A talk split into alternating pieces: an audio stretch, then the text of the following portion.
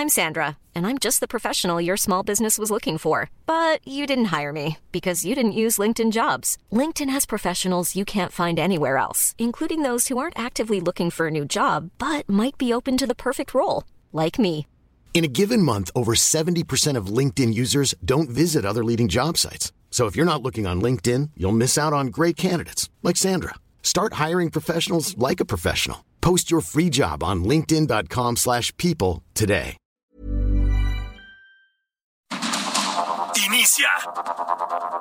Heraldo Noticias de la tarde con Jesús Martín Mendoza. En Heraldo Radio.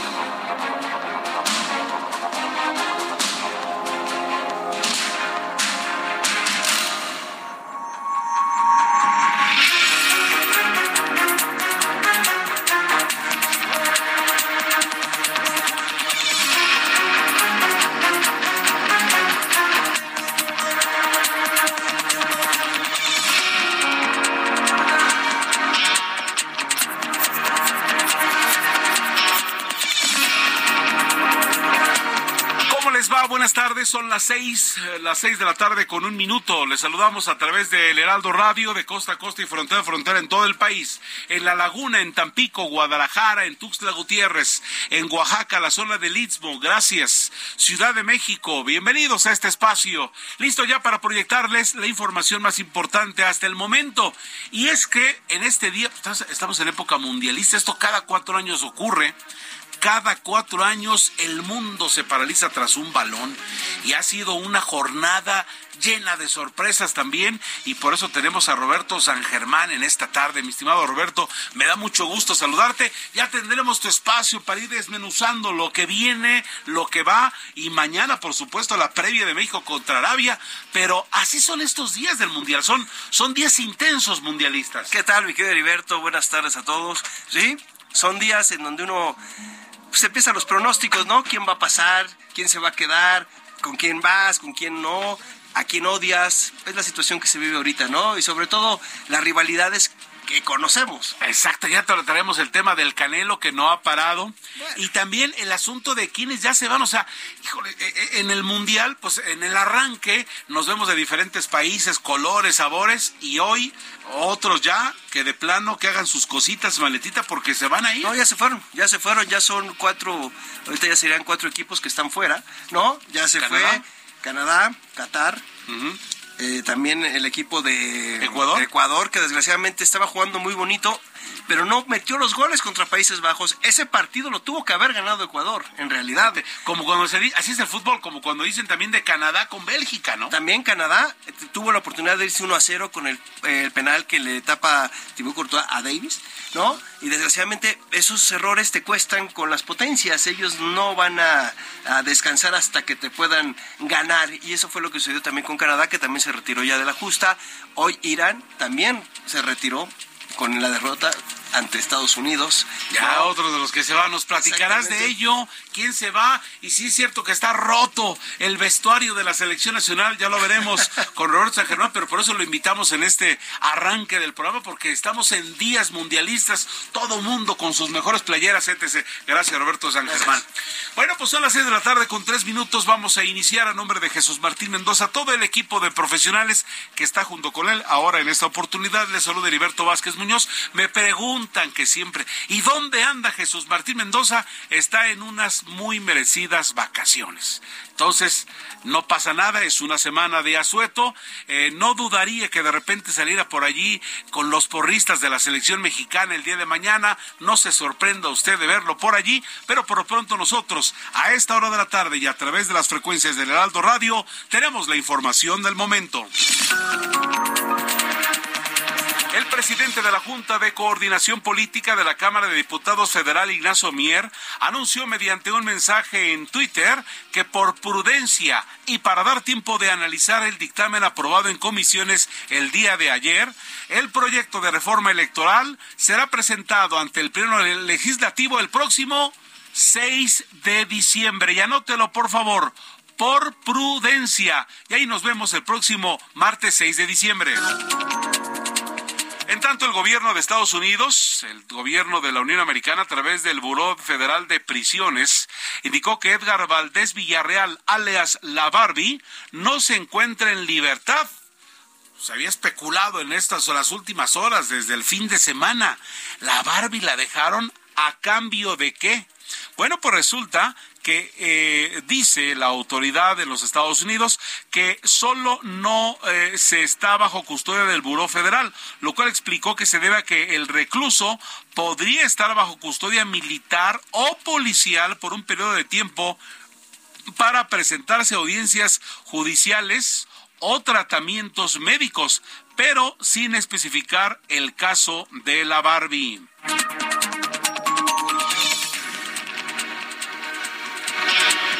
Información, en más información para ustedes. En, esta a esta hora de la tarde, pues bueno, resulta que la Suprema Corte de Justicia del país avaló con ocho votos a favor y tres en contra el acuerdo presidencial del 2020 que amplió la presencia de las Fuerzas Armadas en tareas de seguridad pública por lo menos hasta el 2024.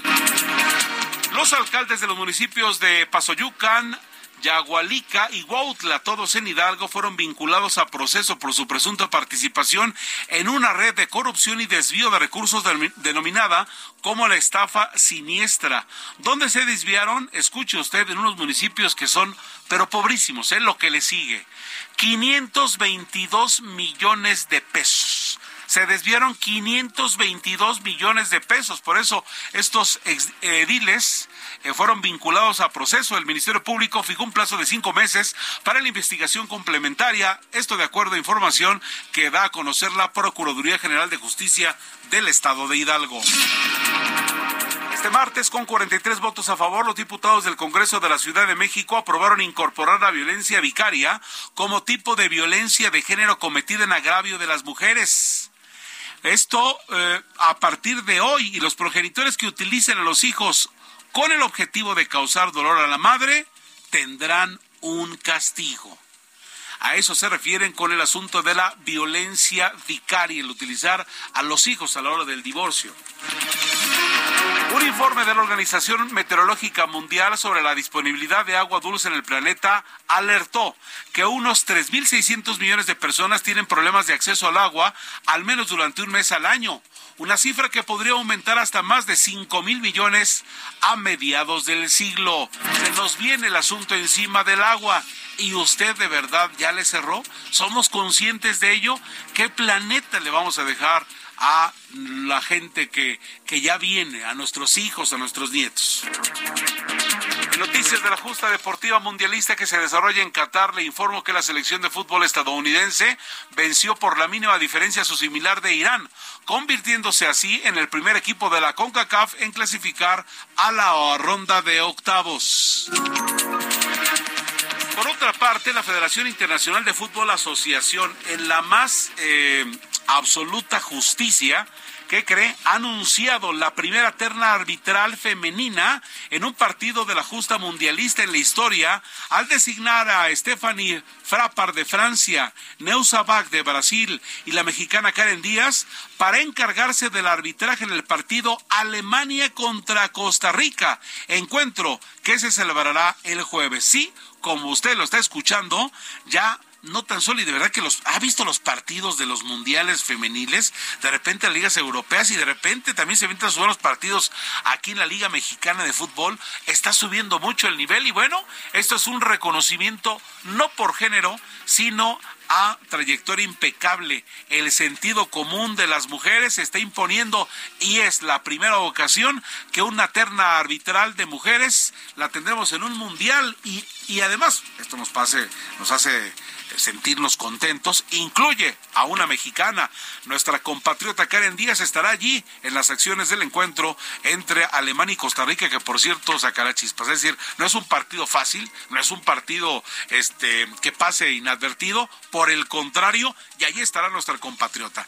Mm, entonces, tres chicas estarán en la terna arbitral de mujeres en un mundial y se incluye a nuestra compatriota. Vámonos con Mario Miranda, reportero vial que tiene información para ustedes. Mario, me da mucho gusto saludarte. Buenas tardes. ¿Qué tal, Heriberto? Muy buenas tardes. Tenemos información vial al momento. Te informo que en estos momentos encontraremos carga vehicular en Paseo de la Reforma en el tramo de la Estela Luz, de, la, de Luz a la Torre del Caballito. Esto en dirección al norte. En el sentido opuesto de Paseo de la Reforma, en dirección al sur, encontraremos vialidad aceptable de Hidalgo a la Glorieta de la Independencia en el, eje 3 Sevilla con tránsito lento de Reforma a Chapultepec, el eje de Florencia con buen avance de Chapultepec a Reforma y finalmente la calle Niza con carga vehicular de Reforma a Insurgentes, esto es debido a la operación de la luz roja en los semáforos. Heriberto, en la formación vial al momento. Muchas gracias, Mario Miranda. En las calles eh, más importantes de la capital del país, al tanto de lo que está ocurriendo. Y vámonos ahora con Alan Rodríguez, en otro punto de la gran urbe. Alan, buenas tardes. Heriberto, amigos, muy buenas noches. Tenemos el reporte de vialidad para todos nuestros amigos que dejan atrás la zona del viaducto sobre la avenida Congreso de la Unión. Encontrarán buen avance hasta la zona de Fray Servando y a partir de este punto algunos ligeros asentamientos provocados por el cambio de luces del semáforo hasta el cruce con el circuito interior. Por otra parte, la avenida Morelos, el eje 3 Sur, encontrará alguno, algo de carga desde la zona del eje 3 Oriente, la avenida Francisco del Paso y Troncoso, hasta la zona del metro Chabacano. Posteriormente, el avance mejora hasta el cruce con la avenida de los insurgentes. Ya por último, comentarles que la avenida Fray Servando, con bastante carga desde el cruce del eje central Lázaro Cárdenas hasta el cruce de Congreso de la Unión y se despeja la circulación hasta la zona del eje 3 Oriente. Es el reporte que tenemos en estos momentos. Tómelo en consideración. Alan Rodríguez, muchas gracias. Son las... Por favor, gracias. Seis de la tarde con once minutos, seis once a través de Heraldo Radio en todo el país. El amor inspira nuestras acciones por México. Reforestando la tierra, reciclando, cuidando el agua, impulsando a las mujeres y generando bienestar en las comunidades. Juntos somos Coca-Cola y contigo el amor multiplica. Vámonos con Abraham Arriola y nos tiene las efemérides en esta oportunidad. Amigos, bienvenidos. Esto es un día como hoy en la historia, 29 de noviembre 1877. En Estados Unidos, Thomas Alva Edison presenta por primera vez el fonógrafo, el primero o de los primeros dispositivos para grabar y reproducir audio, lo que ahora hacemos con tanta naturalidad. 1899 en Barcelona se funda el Club de Fútbol Sevilla. Nah, no es cierto, el Club de Fútbol Barcelona, claro. 1927 en Sonora se funda la ciudad Obregón. En el año 2009 en Uruguay se realiza la segunda vuelta electoral de las elecciones presidenciales, donde José Mojica resulta ganador. Además, hoy es el Día Internacional de Solidaridad con el Pueblo Palestino. También es el Día Internacional de las Defensoras de los Derechos Humanos y el Día Internacional del ¿Cómo estás? Sí, del How are you? El Día Internacional del Jaguar. Amigos, esto fue un día como hoy en la historia. Muchas gracias. Pues un día como hoy que dicen, por ejemplo, que, que se funda el Barcelona, ¿sabe que les dicen culé? A, los aficionados, ahí va un culé y tiene una anécdota interesantísima. Oye, ¿por qué les dicen culé? Bueno, pues en derredor del estadio, eso lo sabrá Roberto San Germán, ya, ya, ya los platicará al rato. Pero entonces este, pues había una barda en derredor donde jugaban y entonces ahí se sentaban y entonces, como era la única parte que se asomaba, pues ahí están los culés, y de allí el nombre, y con hoy mismo está como cuando de repente dicen de Madrid eh, los gatos, ¿no? Que porque a la hora de una invasión eran los que, eh, como sea, se trepaban para defender su ciudad. En fin, así se van dando, así se van dando las cosas. Pues eh, resulta que en el arranque de este espacio eh, estaba registrándose un incendio, al parecer en una fábrica en el Parque Industrial Pacífico allá en Tijuana. Tenemos en la línea Ana Laura Wong, corresponsal en esta ciudad fronteriza, que tiene la información para ustedes. ¿Cómo estás, Ana Laura? Gusto en saludarte y adelante con la información información. ¿Qué tal, Heriberto? Mucho gusto de saludarte como siempre y para informarte eh, que sí, el día de hoy por la tarde eh, se registró un fuerte incendio en una fábrica llamada Kiomex. Ella está ubicada en la avenida Los Cabos del Parque Industrial Pacífico, que pues se movilizó los elementos de, de emergencia. Esos hechos ocurrieron justo a las 3 de la tarde con 6 minutos y eh, de acuerdo a la dirección de Bomberos Tijuana ya se controló este incendio. los daños fueron materiales, no hubo personas lesionadas, tampoco personas fallecidas. Todo ocurrió al exterior de esta fábrica. Eh, fueron cuatro estaciones de bomberos eh, que, estuvieron eh, trabajando en el lugar. Todavía se encuentra protección civil dentro de la fábrica para pues descartar cualquier este algo que haya eh, ocasionado este incendio en la estructura y que pudiera ser algún riesgo para los trabajadores. También se encuentran elementos de la policía municipal porque eh, todavía está cerrada esta avenida que es pues muy es este céntrica esta avenida porque va hacia todas las fábricas en este parque. Entonces, pues ya al momento ya está ya ya sofocaron el incendio, solamente pues están revisando la, la fábrica. Oye, y es que, eh, bueno, por lo menos las primeras imágenes que aparecían de repente en Twitter se veía, eh, se veía de miedo, ¿eh? O sea, lo, lo vimos realmente muy, pero muy agresivo y qué bueno que ya se ha controlado. Sí, y pues todo ocurrió fuera de, de la fábrica y se, se, pudo sofocar a tiempo. No se extendió. Se veía un humo, un, un humo muy alto. O sea, creímos que por, por en, algún momento iba a ser algo eh, eh, con mayores consecuencias. No, no es cualquier cosa, pero ciertamente el humo en las primeras imágenes que veíamos a través de las redes sociales, eh, pues nos, nos alertó mucho. Y es por, es por ello, Ana Laura, que entramos en comunicación contigo y nos da mucho gusto que afortunadamente ya ha sido controlado. Así es, sí, de hecho acá en Tijuana, eh, de varias partes de la ciudad eh, se pudo se pudo ver este pues la gran nube de, humo, sobre todo porque el Parque Industrial Pacífico está eh, en altura, entonces se puede ver de, de, varias partes de acá de la ciudad fronteriza. Así es. Bueno, pues muy muy al pendiente, muchas gracias y cualquier otra información estaremos contigo marcándote, ¿sale? Claro que sí, bonita tarde, noche por allá. Gracias. Seis de la tarde con dieciséis minutos en la ciudad fronteriza de Tijuana. Un incendio y afortunadamente, afortunadamente algo controlado. Bueno, pues en el pronóstico del tiempo le informo que canales de baja presión sobre el centro del país y sobre el sureste mexicano. Usted siente que hace, hace de repente mucho frío, por lo menos en la capital del país, y de repente como, como si fuera una ligera llovizna. ¿Sí? Eh, les, les decía entonces que eh, hay canales de baja presión sobre el centro del país y sobre el sureste mexicano, en combinación con la entrada de humedad del Océano Pacífico, Golfo de México y Mar Caribe. Esto hace que pues haya, eh, se van a propiciar lluvias puntuales fuertes en Oaxaca y Chiapas. Así que atención amigos de la, del sureste del país, así también como lluvias con chubascos en Michoacán, Guerrero, Puebla, Veracruz y Quintana Roo, incluyendo también el Valle de México. Y quiero comentar que estas lluvias se podrán acompañar de descargas eléctricas. Por otra parte, una línea seca sobre el norte de Coahuila, en interacción con la corriente en chorro subtropical y con la aproximación de un nuevo frente frío al norte del territorio nacional, esta noche originarán rachas de viento fuertes a muy fuertes en el noroeste, norte y noroeste del país, llegando a ser intensas en Chihuahua. También se pronostica ambiente frío a muy frío durante esta noche y la mañana de este miércoles esperan heladas al amanecer en zonas altas del noreste, del norte y noroeste y centro de eh, nuestra república. Además de ambiente gélido en sierras de Chihuahua y Durango. Mientras que para el Valle de México se prevé cielo medio nublado y ambiente fresco por la mañana, siendo frío y con posibles eh, bancos de niebla en zonas altas, principalmente en la zona del Estado de México. Además de incremento de nubosidad con probabilidad de lluvias y chubascos en la capital y el Estado de México, los cuales podrían estar acompañados de descargas eléctricas y posible caída de granizo.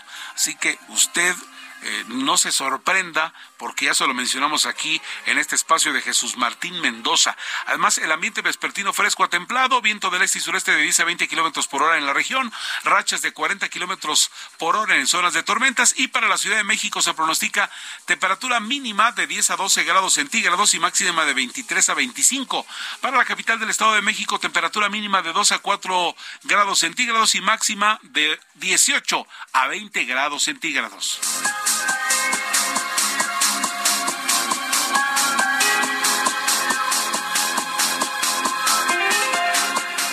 Vamos con Carlos Navarro, que tiene información para ustedes en torno a eh, Claudia Sheinbaum. Él es reportero de Heraldo Media Group. Carlos, adelante, por favor.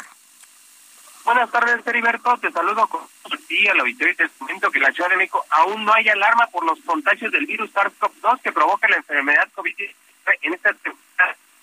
Así lo afirmó la jefa de gobierno, Sheinbaum, quien dijo que la población debe de mantener protección ante las enfermedades respiratorias. Escuchemos hay más enfermedades respiratorias, no solamente COVID, por la época. Eh, aprovecho para decirles que se vacunen de influenza. Eh, todos los, es adultos y niños, ¿no? Adultos de 60 y más, y niños y niñas, eh, que se vayan a vacunar es importante a su centro de salud. y hasta ahora no tenemos ninguna alarma en particular relacionada con el COVID, pero sí es importante que tengamos pues la protección necesaria como cualquier enfermedad respiratoria. Comentarte, Heriberto, que de acuerdo con el último reporte del gobierno capitalino, en cuanto a hospitalizados por este padecimiento, solamente había 74, sin embargo, ya hemos notado un incremento en los casos por COVID-19, tanto en la capital del país como en el, a nivel nacional. Y es que en la Ciudad de México acumulado ya hay 1.7 millones de positivos acumulados en estos más de dos años así como 43 mil decesos confirmados. Así es que hay que seguirnos cuidando y principalmente en esta temporada invernal, Heriberto. Así es, tal y como lo dice la jefa de gobierno, pues hay que estar al pendiente y cualquier cantidad de ocasiones, tú, vas al IMSS, de repente vas llegando a edificios y te empiezan a decir, ¿no quiere usted eh, vacunarse contra eh, la influenza? Y, hay que aprovechar esta oportunidad y hay que buscarla, y sobre todo si estamos hablando de población vulnerable. Así es, Heriberto. Incluso te comento que la Secretaría de Salud a nivel federal, en la semana epidemiológica 45, que fue entre el 13 y 19 de noviembre, registró ya un aumento en el caso de infecciones respiratorias agudas. En la semana 43 se habían eh, dado registro de poco más de 323 y, y en la semana 45 fueron 451 por cada 100 mil habitantes. Así es que en esta temporada invernal ya también está pasando Sí. Perfecto. Carlos Navarro, muchas gracias, reportero de Heraldo Media Group. Gracias por la información. Hasta luego, buenas tardes. Buenas tardes. Bueno, pues hablando de lo mismo, Hugo López Gatel, subsecretario de Prevención y Promoción de la Salud, informó este martes que desde hace cinco semanas se han incrementado los casos de COVID-19 en el país, aunque esta tasa de crecimiento no es acelerada. O sea, no es acelerada, pero sí se ha incrementado. De acuerdo con datos expuestos durante la conferencia de prensa matutina, la reducción de contagios de coronavirus se detuvieron en la semana 43 de monitoreo, cuando se reportaron 401 casos. A partir de allí, en cada semana ha habido crecimientos hasta la semana 47, donde ya se registran 737 casos. Nuestro país, eh, como alertamos también desde hace varios meses, desde el verano, y después de un periodo de descenso, podría ser que tuviéramos un cambio en la tendencia y empezáramos a tener mayor número de contagios. Esta situación es la que estamos presentando aproximadamente desde la semana 43, ya no siguió reduciéndose el número de casos y desde la semana 45, en este momento estamos en la semana 48, empezó un incremento progresivo. Pero afortunadamente el incremento no es acelerado, es mucho más lento de lo que fue la reducción de casos y esto es muy importante tenerlo presente. Aclaremos el asunto. Se ha incrementado, afortunadamente no de manera exponencial, no de manera agresiva, pero sí se ha incrementado. Vamos a tenerle respeto. Entonces el asunto está muy sencillo. Sigamos cuidándonos, sigamos con las medidas, lavándonos las manos, si de repente, y no lo sabemos, eh, nos puede causar el famoso tapabocas, este ya no respirabas, a muchos le salieron alergias, en fin, es importante tenerlo presente.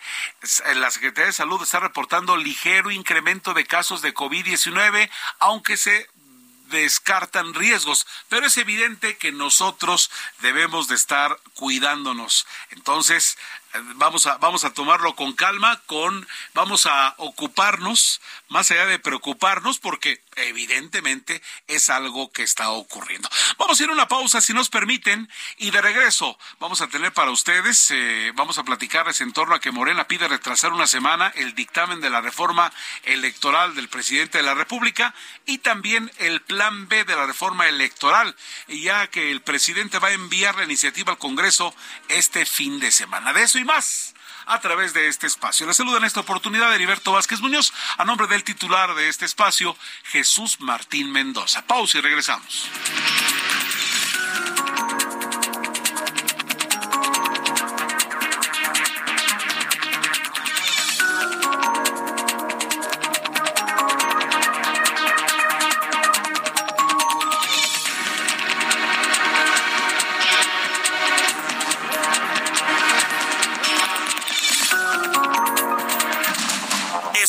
Noticias de la tarde con Jesús Martín Mendoza.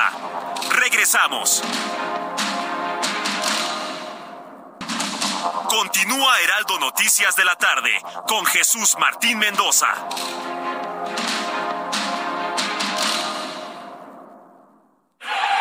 La nueva promo del buen mes de Total Play está impresionante.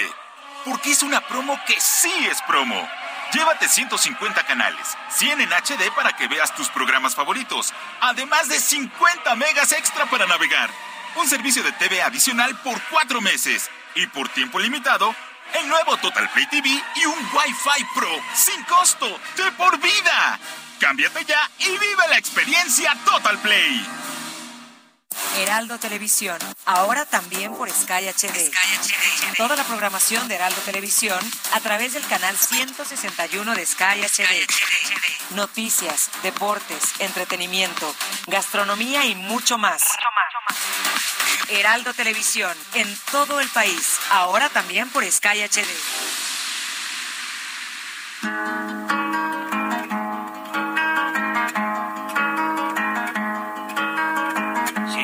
Se hace una historia, se habla de un viejo, de un niño, de sí.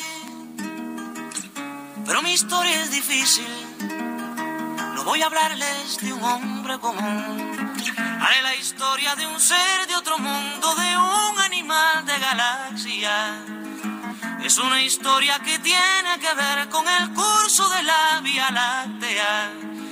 Es una historia enterrada sobre un ser de la nada. 76 años están escuchando ustedes a Silvio Rodríguez. Bueno, pues un ícono, otro de los íconos de la nueva trova cubana. Silvio Rodríguez está celebrando su cumpleaños 76. Incluso el presidente cubano, Miguel Díaz Canel, lo ha felicitado. Lo ha felicitado a través del Twitter y con unas palabras interesantonas. Dice, con tu pequeña serenata diurna, amanezco el día en que cumple 76. Si fuera mía, te la regalaba hoy. Que pases un cumpleaños feliz junto a los que amas. Cuba y el mundo celebran tu fértil vida, poeta, escribió el mandatario cubano.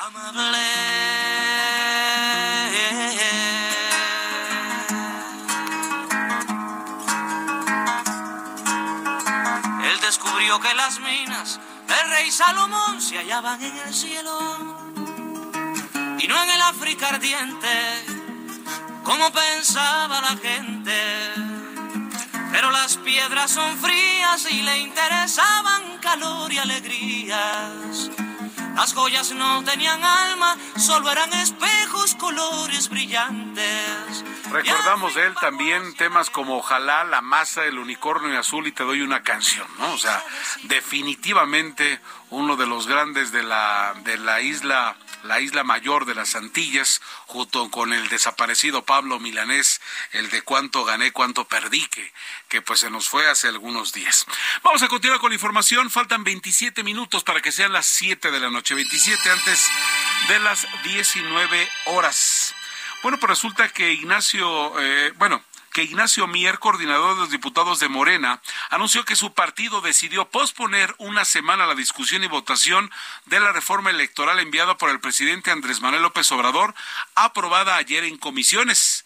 Y es que en un mensaje publicado en su cuenta de Twitter señaló que, por prudencia, y dar tiempo para el análisis del dictamen de reforma electoral aprobado en comisiones, los coordinadores de la coalición Juntos Seremos Historia acordamos pedir a la mesa directiva de la Cámara de Diputados que dicho proyecto sea abordado el próximo martes.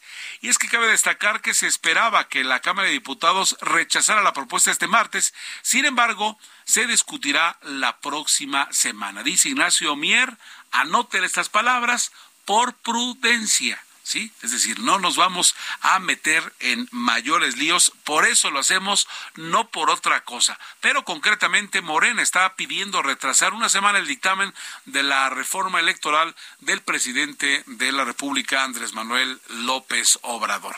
Las seis de la tarde con 34 minutos, seis, 34 minutos. Vamos ahora con Iván Saldaña, y es que él nos va a platicar más en torno al plan B de la reforma electoral. Y es que el presidente va a enviar la iniciativa al Congreso este fin de semana. Iván Saldaña, eh, reportero del Heraldo Media Group, está con ustedes. ¿Qué tal, Heriberto? Amigos del auditorio, buenas tardes.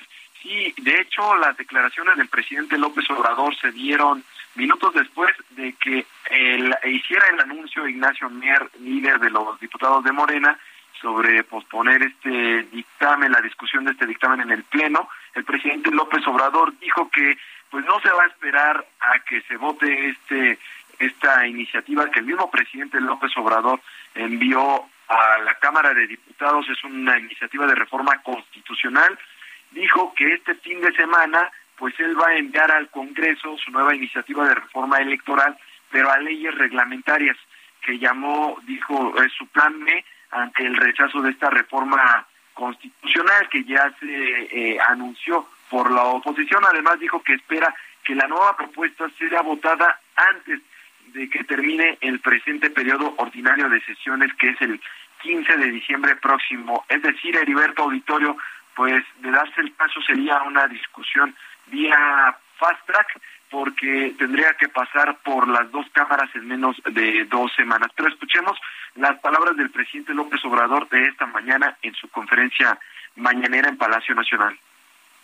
Porque no es reforma constitucional quitar o reducir el número de plurinominales. Aplauso para el bloque conservador. Porque pues van a seguir habiendo 500 diputados. O sea, 300 electos de manera democrática, de manera directa, y 200 de lista. O sea, esto por la defensa, ¿no? Al INE. Aplauso. O sea, eso no lo puedo hacer porque eso está en la Constitución. Por eso estamos planteando la reforma de la Constitución. Pero ya dijimos, eso no va a permitirse. Aplauso. No se le puede quitar dinero a los partidos. Aplauso. Van a seguir siendo los partidos los que por órdenes de sus jefes nombren a los consejeros y a los magistrados del Tribunal Electoral. No los ciudadanos, no el pueblo. Heriberto, estos aplausos con sarcasmo del presidente López Obrador fueron para las bancadas del PAN, el PRI, el PRD y MC, que son quienes ya declararon que van a rechazar esta iniciativa de reforma constitucional pero dice el presidente pues ahora no va a necesitar de ellos para su nueva iniciativa porque pues tiene mayoría simple eh, para aprobar una reforma a una reforma a leyes secundarias que pues con las bancadas de Morena, del PT y del Verde Ecologista que son con las bancadas aliadas del bloque del presidente Andrés Manuel López Obrador. Heriberto Auditora. Bueno, pues eh, realmente digo, el asunto de la mañanera y, yo yo pensé que estaba bromeando el presidente, digo en relación a tiene su postura, sabemos lo que él quiere, sabemos lo que está que, lo que quiere la oposición, pero yo no me acuerdo de una cuestión así, este, de, de, unos aplausos con esa ironía y desparpajo, como en esta ocasión el presidente de la República, ¿no? Y la verdad es que a bote pronto, si yo te diría que mucha gente dice, hay que darle menos dinero a los partidos y hay que de repente quitar burocracia, sí, pero le quitamos el control a unos para dárselos a otros y es la, la gran interrogante. Pero de acuerdo a tu percepción, que te, te quisiera preguntar, Iván, eh, o sea, el, presidente está confiado, ¿no? O sea, dice, no los necesito y de todos va porque va, o, así lo estoy escuchando. Así es, Alberto, está bastante confiado porque como no es una discusión de una reforma, eh, reforma constitucional, sino a leyes reglamentarias, pues, eh, a diferencia de la constitucional, se necesitan las dos terceras partes, es decir, un apoyo actualmente, como está conformado el Congreso, de la oposición y, del, con la mayoría simple que se aprobaría esta nueva iniciativa, pues nada más con los puros votos de Morena y del PP ya se logra 250, eh, bueno, sería la mitad más uno, Heriberto. Y incluso el presidente también destacó el día de hoy que seguramente la oposición va a llevar ante la Suprema Corte de Justicia de la Nación esta pues iniciativa. No dio hoy nuevamente los detalles de qué va, de qué viene, pero sí ya rasuró todos estos asuntos que a los que aplaudía con esta ironía el presidente López Obrador y en días pasados ha dicho que esta iniciativa se va a enfocar en dos cosas, en evitar la compra del voto y también en recortar el presupuesto del costo de la democracia y eso se lee como el presupuesto del Instituto Nacional Electoral del INE. Iván Saldaña, muchas gracias por la información y estar al pendiente a ver qué ocurre en este, en este asunto. Muchas gracias. Seguiremos pendientes. Buenas noches. Buenas noches, gracias. 20 minutos para las 7 de la noche, 20 minutos para las 7. Gracias por continuar con nosotros.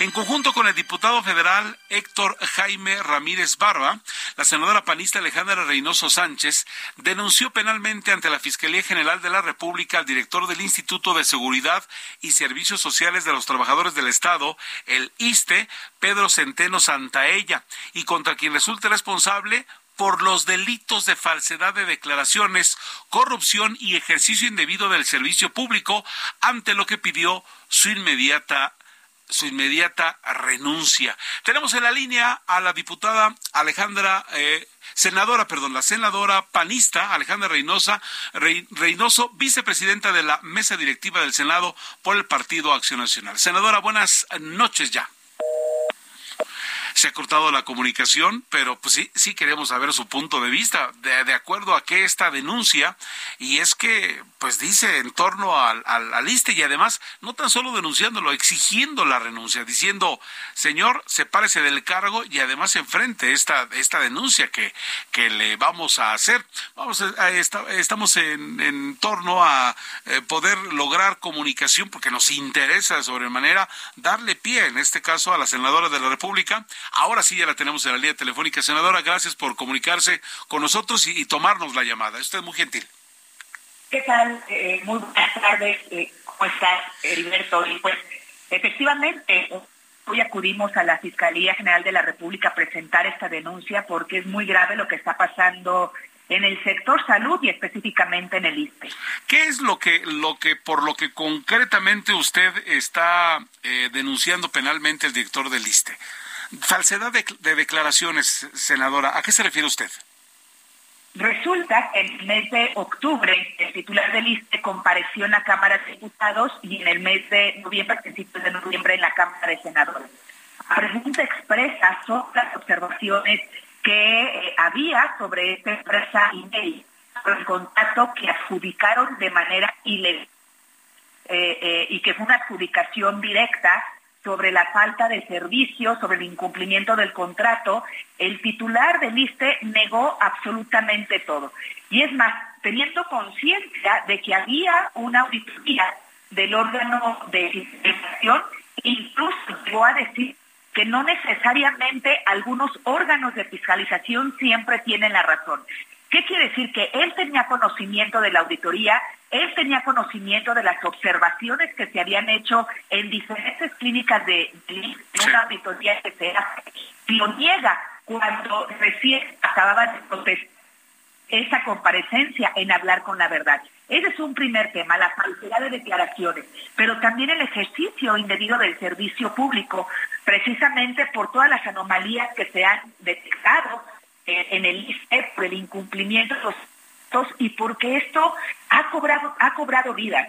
porque además esto no le ha permitido tener acceso al derecho a la salud a millones de derechohabientes y específicamente las cirugías que se han tenido que cancelar, que posponer. El diagnóstico de cáncer es fundamental en imagenología. Simplemente no se pudieron realizar los estudios por el incumplimiento de este contrato.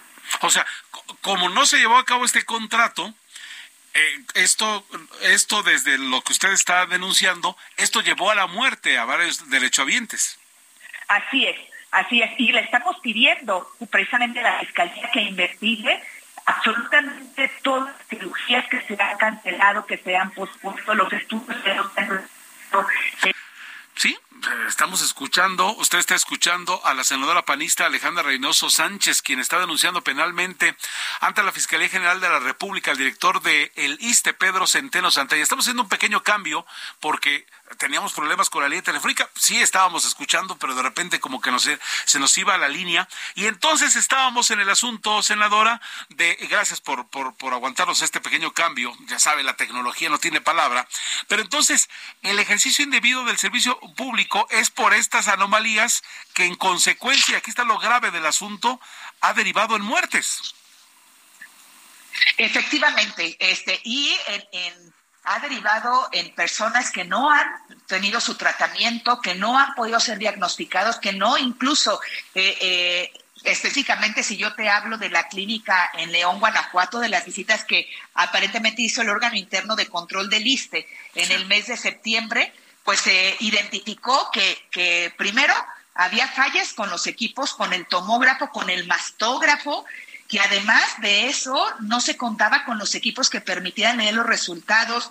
Eh, eh, también lo que estamos pidiendo en esta denuncia es que se investigue con exactitud con los fallecimientos ocurridos en, en la clínica, en el Hospital 20 de Noviembre del ISTE, porque están vinculados a la afectación del servicio precisamente derivado de este contrato. Eh, el incumplimiento ha tenido eh, y lo que estamos pidiendo, que se investigue cuántas cirugías oncológicas se han tenido que reprogramar. Y mira, cuando uno tiene un diagnóstico de cáncer, el tiempo es súper valioso. Y eh, eh, no pueden estar jugando con la vida, con la salud de los derechohabientes. Sí, vamos, si, fuera un contrato de, que no llegaron las, las escobas, no pasa nada, está sucio y ya, ¿no? O que no llegó tal implemento para, para levantar una pared. Bueno, pero aquí estamos hablando de, vidas humanas, de acuerdo a, lo que usted está comentándonos, eh, eh, senador. ¿Y cómo se dieron cuenta de ello? Mira, a través incluso de las redes sociales eh, se empezaron a circular algunos documentos y porque en la propia comparecencia, en las dos, tanto en la Cámara de Diputados como en la Cámara de Senadores, se le estuvo eh, preguntando, insistiendo al director de, del ISTE. Y aquí quiero aprovechar también para hacer un llamado a los derechohabientes del ISTE, a, las, a quienes se les haya cancelado, pospuesto una cirugía, a quienes no se les haya realizado su mastografía y esto a partir del primero de julio que el contrato eh, y que también, mira, abro un paréntesis porque la forma y como se adjudicó, sin ni siquiera haber realizado un estudio de mercado para ver para ver si esta empresa podía realizar eh, eh, los servicios a los que estaban contratándolo por adjudicación directa. Bueno, pues caray, realmente muy enredado el tema, eh, eh, senador Alejandra Reynoso, y vamos a ver qué es lo que, lo que ocurre. ¿A partir de cuándo? Y ya solamente para terminar, ¿cuándo, ¿cuándo hay una respuesta acerca de esta denuncia que es, es, muy, es muy grave lo que ustedes están señalando? Es muy grave y por eso estamos y acudimos, porque mira, hicimos el llamado desde el Senado en la comparecencia, desde la tribuna, pero sabemos que cuando se les hace un exhorto o una llamada de atención, pues no hacen caso. Por eso estamos pidiendo que la Fiscalía General de la República investigue, que, pueda eh, eh, eh, pedirle la información y no solamente del ISTE, también lo que puede estar vinculado con el manejo en Birmex, porque pues cuando se llegaron las vacunas que fueron donadas por AstraZeneca, que luego se caducaron por no distribuirse, pues el señor era el titular del ISTE y también revisar los medicamentos oncológicos de Birmex que se compraron y que también llegaron a un plazo de, caducidad y, pues también seguramente el señor estaba al frente. Entonces, creo que, que debe de tomar cartas en el asunto la Fiscalía y esperemos que primero acepte la denuncia, que investigue y que, lo haga lo antes posible. Investigación, investigación es lo que todos los mexicanos queremos de acuerdo a esta denuncia que usted está haciendo. Senadora, le agradezco mucho su llamada y vamos a ver qué ocurre con este tema y aquí el pendiente con los micrófonos del Heraldo Radio. Gracias, senadora Alejandra Reynoso. Muy amable. Gracias, Heriberto. Buenas tardes. Muy gentil. 12 minutos para las 7 de la noche, 12 antes de las 7. Pues vamos con más información. Resulta, resulta a ustedes que Benjamín Ocon, eh, eh, vocero del, del Buró de Federal de Prisiones en los Estados Unidos, aseguró que Edgar Valdés Villarreal, conocido como la Barbie, no está en libertad ni tampoco quedará libre en los próximos meses. Ustedes lo recuerdan, lo empezamos a ver por todas partes. Este, las redes sociales ahora sí que estallaron por un tema diciendo este señor que está acusado por delitos, no cualquier delito, igual está libre en los Estados Unidos, pero ya está mencionándose en la Unión Americana que la Barbie no está en libertad ni tampoco quedará libre en los próximos meses, sino que deberá cumplir una condena de 34 años por narcotráfico. Respecto al tema del estatus de la Barbie en el Buró Federal es porque no se encuentra bajo custodia de esta dependencia, sino que está bajo cuidado militar o policíaco por un periodo de tiempo y además agregó que esto ocurre cuando el recluso debe presentarse en audiencias judiciales o bien someterse a tratamientos médicos, pero no reveló especificaciones del caso de Valdés Villarreal por motivos de seguridad. Por su parte, eh, Marcelo Ebrard, nuestro canciller, dijo que la Embajada de Estados Unidos en México informó a la Secretaría de Relaciones Exteriores que la Barbie continúa bajo custodia, pero para salir de dudas va a ver si sí o no, mencionó Ebrard. Escuchemos a Marcelo Ebrard, secretario de Relaciones Exteriores. Todavía no, no tengo confirmación de que haya sido puesto en libertad. Si sigue bajo custodia, pero no nos han dado detalles de que sigue. Ya no está bajo custodia. Me dijo la embajada de Estados Unidos que todavía sigue bajo custodia. Vamos a ver si se sigue. Porque puede intentar. Ya solicitaron ustedes información desde ayer. Va a ver si sí, sí o no, aunque ya, ya está la postura del gobierno de los Estados Unidos. Tenemos en la línea telefónica a Mike Vigil, ex jefe de operaciones internacionales de la Administración para el Control de Drogas, DEA. Vamos a platicar con él. ¿Cómo está, Mike? Me da mucho gusto saludarle. Gracias por tomar la llamada del Heraldo Radio. Muy amable. Perfecto, un placer. Muchas gracias. Muchas gracias a usted. Oiga, pues eh, Edgar, eh, Edgar Valdés Labarbi podría ser testigo protegido en el juicio contra General García Luna y por eso se ha aplazado el juicio? Esa es la pregunta que nos hacemos eh, de este lado de, del Río Grande o del, o del Río Bravo. del Río Grande. Mira, se trata de esto, que 100% no está en libertad la Barbie. Lo que sucede es, son cosas normales. Por ejemplo, como mencionaste, si él sale por un tratamiento médico, si él sale, por ejemplo, a una audiencia judicial, entonces saliendo de la cárcel va a salir bajo de la custodia de los alguaciles federales. Entonces, ya con eso, el Buró de Prisiones pone un anuncio que no está bajo custodia de ellos, que eso es muy normal. También así existe la posibilidad que, él está ah, hablando con fiscales federales o agentes federales, por ejemplo la DEA, sobre de un juicio o alguna, alguna información que él quiere compartir entonces ellos lo van a sacar de la prisión porque no quieren entrar y salir, entrar y salir de, esa prisión porque eso va a causar, ah, le va a causar muchos problemas de seguridad a la Barbie. Entonces lo pueden sacar a, un base militar, a un lugar así seguro para, para tomar toda la información que él tenga y prepararlo para un juicio. Entonces, otra vez, el buró de prisiones va a decir no está bajo custodia de nosotros porque está afuera de la prisión. Solo que eso es algo muy normal. Yo sé que mucha gente comenzó a, con una reacción así de pánico que había salido libre. A él lo condenaron, Heriberto, a 49 años en 2018 aquí en los Estados Unidos. Sí. Entonces, ah, todavía ah, tiene 45 años, pero sí le pueden reducir esa sentencia, pero todo depende de si está colaborando o el tipo, el, el nivel de colaboración que, que él va a brindar. Pues allí está, nos, nos, está abriendo el panorama, Mike, en relación a que es lo que se especulaba, que si él daba información, habría eh, menor, menores años en, en, en, la condena. Entonces, esto sí se da en la, en, en la justicia estadounidense.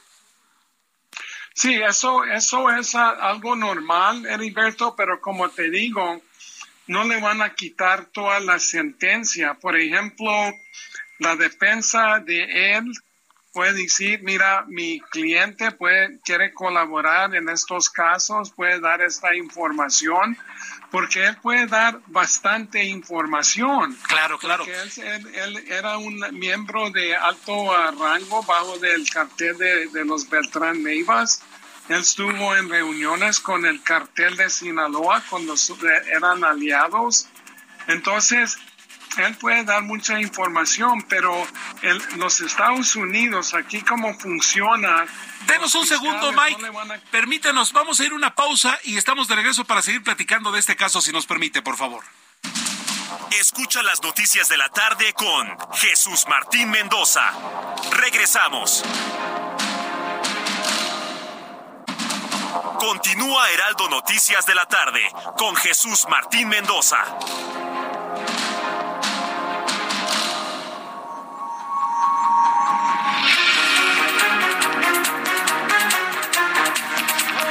Son las 7 de la noche a través de estas frecuencias del Heraldo Radio en todo el país, en esta transmisión de costa a costa y de frontera a frontera. Decíamos, estamos platicando con Mike Vigil, ex, jefe de operaciones internacionales de la Administración para el Control de Drogas, la DEA. Antes de que nos agarrara el corte, Mike, muchas gracias por aguantarnos en la línea. Y nos estabas platicando que él seguramente tiene información muy concreta, muy especial, por la gente con la que él se rodeaba, con la que hacía negocios, ¿no?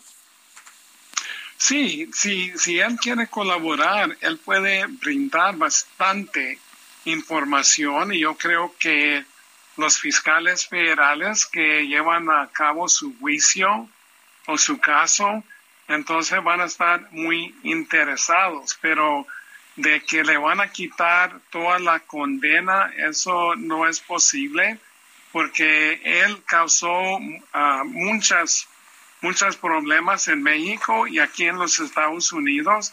Además, hay una grabación donde él ejecutó a dos o tres miembros de los Zetas, así grabando uh, esos homicidios.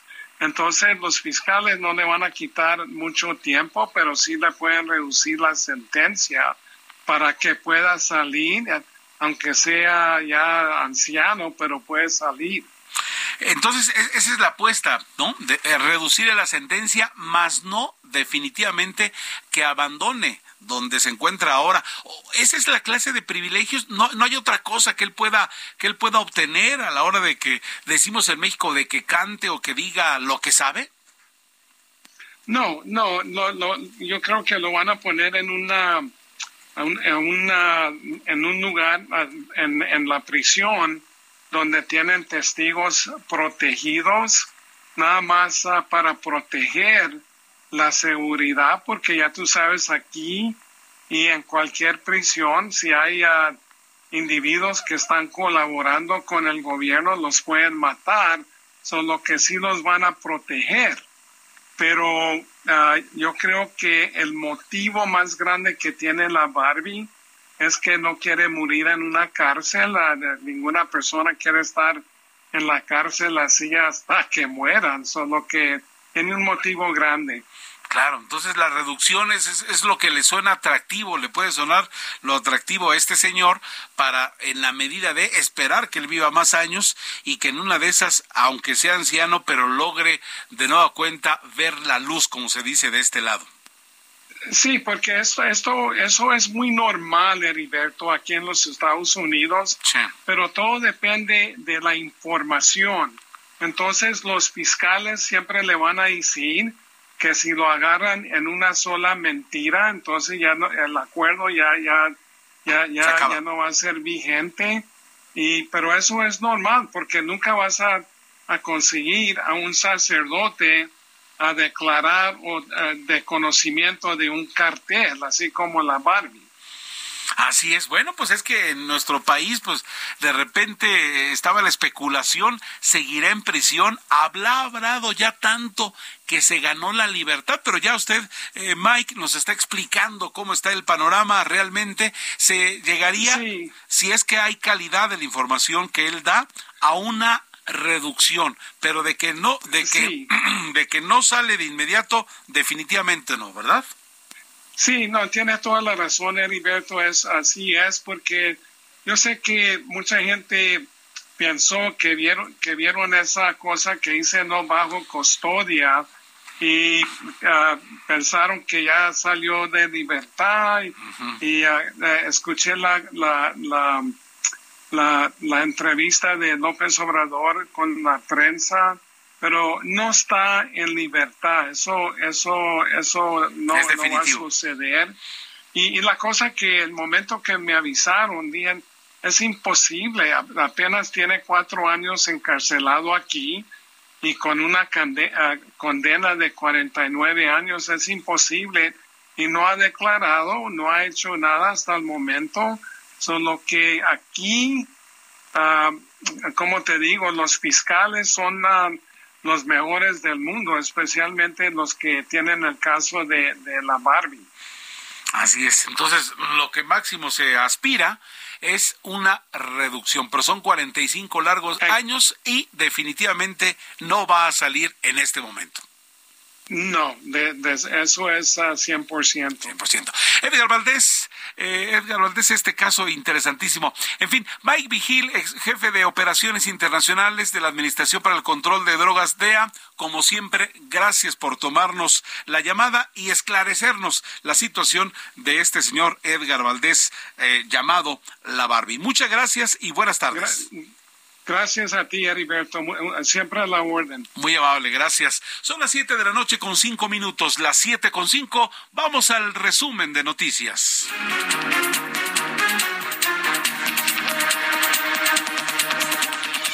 Alejandra Reynoso, vicepresidente de la mesa directiva del Senado por el PAN, declaró en entrevista que existen anomalías detectadas en el ISTE, especialmente en diagnóstico y tratamiento del cáncer a consecuencia del incumplimiento de un contrato de adjudicación directa que tuvo irregularidades del cual es responsable el titular del ISTE, además de fallas en los equipos para mastografías y la pérdida de insumos y mobiliario necesario para el departamento de imagenología ha derivado en personas que no han tenido su tratamiento, que no han podido ser diagnosticados, que no incluso pues se identificó que, que primero había fallas con los equipos, con el tomógrafo, con el mastógrafo, que además de eso no se contaba con los equipos que permitían leer los resultados.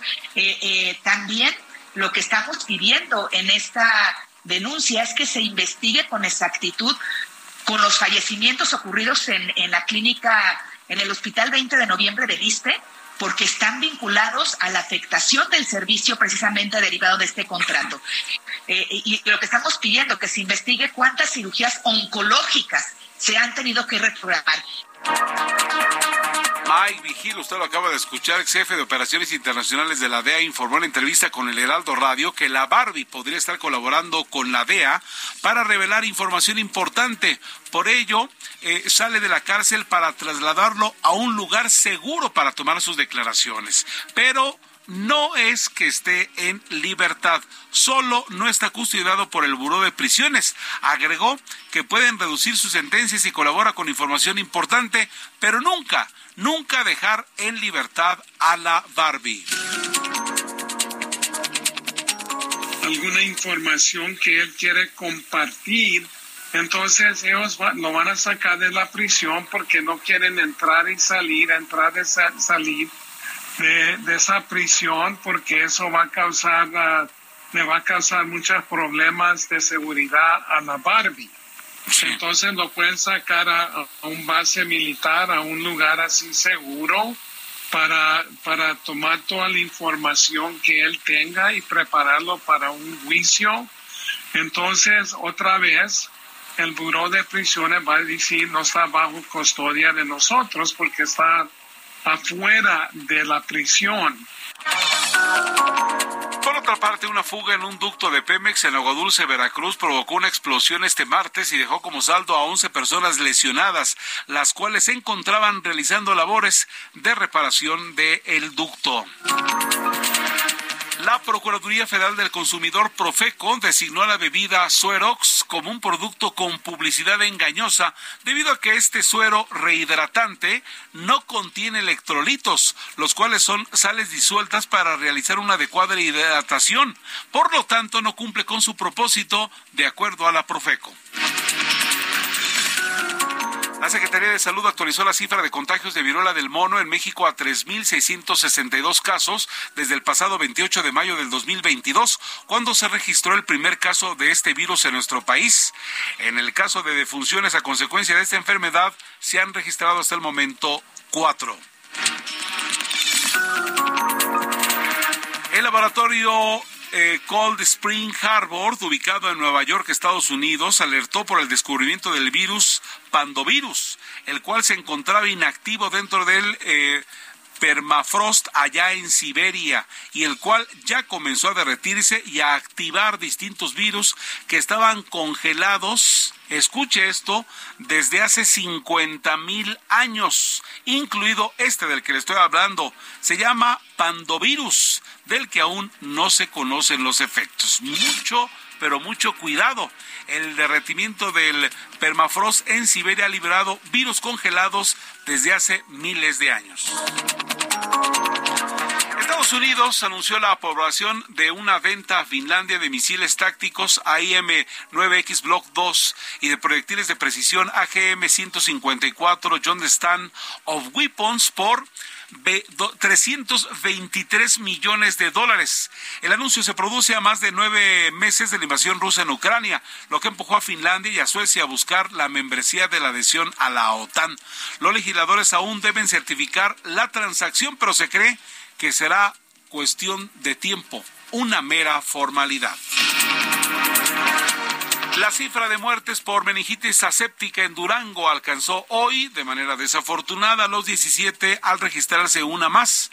Se trata de una mujer de 34 años de edad, quien se encontraba internada en el Hospital General 450. La Secretaría de Salud, eh, Iracema Condo Padilla, dio a conocer que se da seguimiento a los pacientes en domicilios a través de brigadas médicas vía telefónica y que hayan sido atendidos en hospitales privados de junio a la fecha. Entonces, hoy por meningitis aséptica se ha dado la, el fallecimiento número 17 en ese estado. El periódico estadounidense The Washington Post planteó en su editorial de este martes que el presidente de Estados Unidos, Joe Biden, no permanezca indiferente entre el tema del Instituto Nacional Electoral en nuestro país. En un texto titulado México debe frenar la última maniobra antidemocrática de su presidente, se señala que si la administración Biden, el Congreso de Estados Unidos y el público de ese país en general deberían permanecer indiferentes a estos acontecimientos.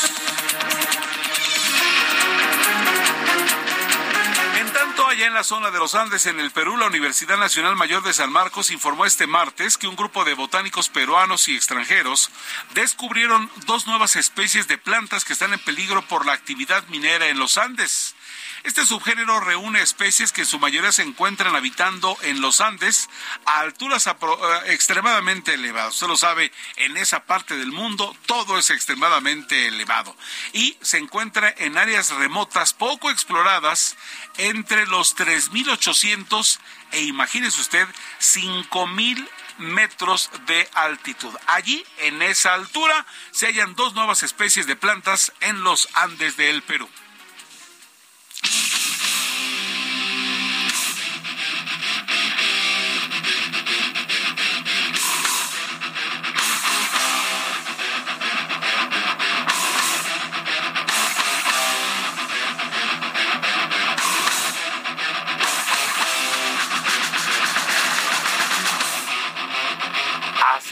Están escuchando, no todo en la vida es Bad Bunny ni el reggaetón, todavía existe el buen rock. Metallica anuncia nuevo disco y además, lo más importante para nosotros, gira mundial incluyendo cuatro, sí, cuatro fechas en nuestro país.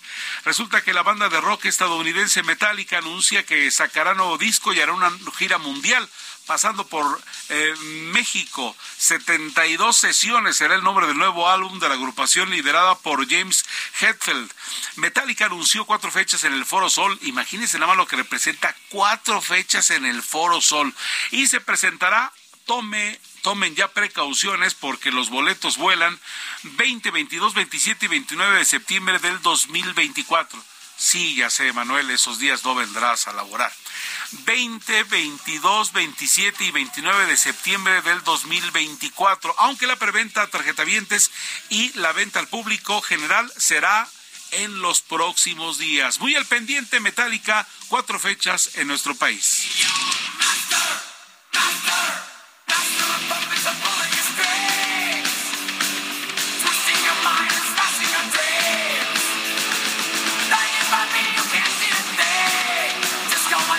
Ahí está la respuesta. No solo Bad Bunny llena los escenarios rápido, van a ver se van a ir como agua, como si lo regalaron con lo caros que están de verdad. Me sorprende en otros tiempos ir a ver a McCartney en los Rolling Stones. Pues sí, siempre ha sido caro, pero ahora vas y dejas un ojo allí, definitivamente. En fin, Metallica es la buena noticia de regreso en nuestro país. Son las 7 de la noche con 15 minutos. Siete y cuarto, gracias por continuar con nosotros en este espacio Heraldo Noticias de la tarde de Jesús Martín Mendoza. A nombre del titular de este espacio, le saluda en esta oportunidad Heriberto Vázquez Muñoz. Vámonos con Mario Miranda, que tiene información vial para ustedes. Mario, adelante, por favor. Buenas noches, tenemos información vial al momento. Informarles a los amigos automovilistas que en estos momentos encontrarán buen avance en ambos sentidos de Avenida Universidad en el tramo de Miguel Ángel de Quevedo a Feliz Cuevas el eje 2 poniente Gabriel Mancera con tránsito vehicular debido a la operación de la luz roja en los semáforos en el tramo de Félix Cuevas al eje 4 Sola. Avenida Coyoacán con vialidad aceptable del viaducto a Félix Cuevas. El eje 2 Monterrey con buen avance del viaducto Miguel Alemán a Insurgentes. Y finalmente, Doctor Bertis con vialidad aceptable en ambos sentidos del eje 6 Sur Ángel Urraza al viaducto Miguel Alemán. Heriberto, es la información vial al momento. Mario, un dato. La verdad es que se me hace todo muy ligero, por, pero ya estamos casi llegando a diciembre y de repente hemos tenido cargado el, tránsito en, en, esta ciudad, de repente y muchas ocasiones caótica. Sí, sí, Alberto, hay que aprovechar este día, este martes, pues la vialidad está aceptable en estos momentos. Hay que esperar al jueves, viernes, ya es cuando va a empezar a congestionarse la ciudad. Gracias por la información, Mario Miranda. Seguimos pendientes, buenas noches. Muchas gracias. Vámonos ahora con Alan Rodríguez. ¿Dónde te encuentras, Alan? Buenas tardes. Heriberto, muy buenas tardes. Eje 3 Oriente Francisco del Paso Troncoso con carga tanto en sus carriles centrales como en su lateral, desde la zona de Lorenzo Boturini hasta el cruce con el eje 4 Sur, la avenida Plutarco Elías Calles. En el sentido contrario, desde la zona del eje 5 Sur a la incorporación del distribuidor vial Eberto Castillo, encontrará carga que no deja de avanzar con rumbo hacia la zona de la avenida Oceanía o bien para todos nuestros amigos que se desplazan con rumbo hacia la zona de Eduardo Molina. Por lo pronto el reporte que tenemos, tómelo en consideración.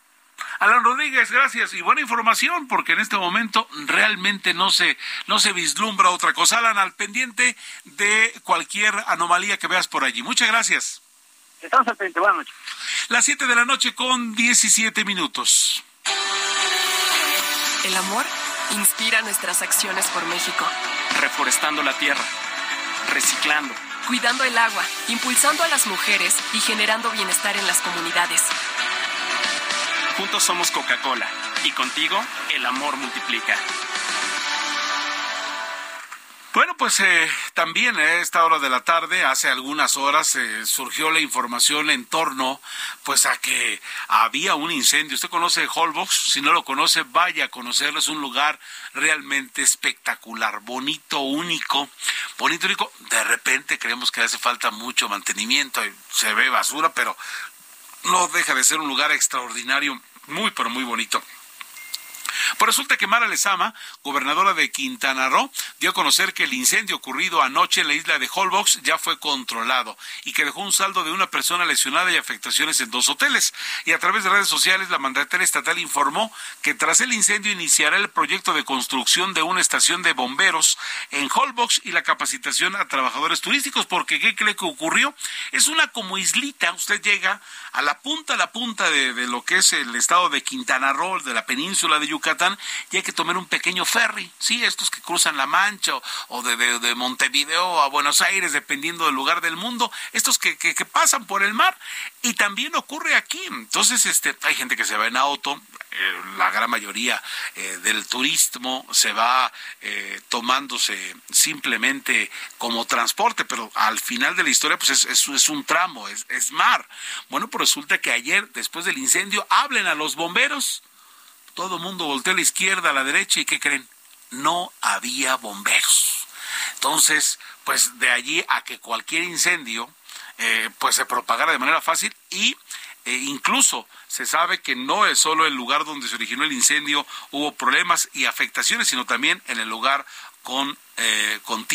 Vamos con Fernanda Duque, corresponsal en Quintana Roo de Heraldo Media Group, lo que nos informa en torno tras el incendio de eh, eh, que ocurrió allá en Holbox. Adelante con la información, Fernanda.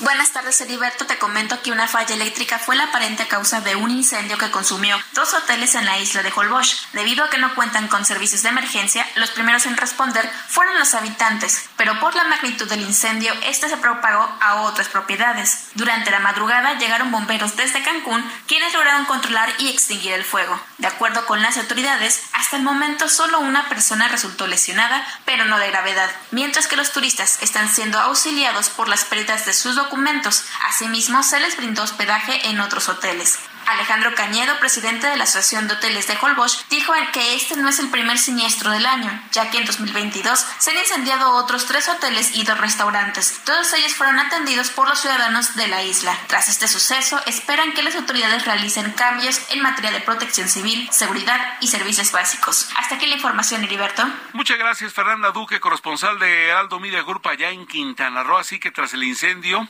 se iniciará el proyecto de construcción de una estación de bomberos en Holbox y la capacitación a trabajadores turísticos que fueron los primeros en atender al llamado de cuando estaba ocurriendo. Y vámonos ahora. Tengo la línea telefónica Hugo Valdés, director de operaciones y cofundador de Rumi IT. ¿Así se llama la empresa Hugo Valdés para pronunciarla bien? Sí, buenas tardes. Buenas Gracias por la invitación. Sí. Así se llama la empresa este, con dos marcas, Rumi IT o Rumibot.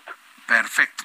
Oye, pues esta, esta empresa mexicana está desarrollando un innovador software de videovigilancia. Eh, es un sistema que ayudaría nos dicen, a la identificación de patrones anómalos con la utilización de cámaras para detectar y prevenir en tiempo real indicios de violencia, acoso, hostigamiento o comportamientos irregulares, lo que nos parece maravilloso. ¿Esto es así? Sí, sí, por supuesto. Este, no solamente nos dedicamos a hacer sistemas de inteligencia artificial, sino sistemas de robótica. Y justamente este que estás platicando, este tiene por, por objetivo identificar el, el bullying ahora que, que, está sonando mucho y poder proteger de, alguna manera a nuestros niños. Entonces, digo, entre otras, entre otras este, maneras para pensar en, en apoyar a la sociedad, pues justamente la inteligencia artificial que estamos nosotros promoviendo implica el reconocimiento de ciertos patrones anómalos para poder actuar en tiempo, ¿no? O sea, no solamente en términos de cuidar a, los niños, sino también cuidar, por ejemplo, personas mayores o cuidar también las casas, etcétera, etcétera. Ahora, entonces, no es tan solo una cámara normal, sino que tiene inteligencia artificial. ¿Esto es lo que están desarrollando ustedes? En realidad sí son cámaras normales. Lo que nosotros estamos desarrollando es el software para justamente convertir esas cámaras normales en, este, en cámaras que permitan la identificación de patrones anómalos. Pero las cámaras son las cámaras normales. Son cámaras normales y ustedes con este software. Y es que hay mucha necesidad de ello, ¿no? El mercado está ávido de esta clase de soluciones y de que evidentemente la gente que se porta mal, pues sabe que puede ser evidenciada. Sí, por supuesto. Y fíjate que no solamente a nivel nacional, también estamos este, incursionando en Latinoamérica, justamente porque este tipo de soluciones este, están pensadas para cierto sector de la población, en donde pues, la verdad son, son muy útiles. ¿no? Entonces, este, justamente lo que estamos haciendo es llevar la inteligencia artificial que se escucha mucho en las empresas grandes, sobre todo en las familias y a los niños y en las escuelas, etcétera, etcétera.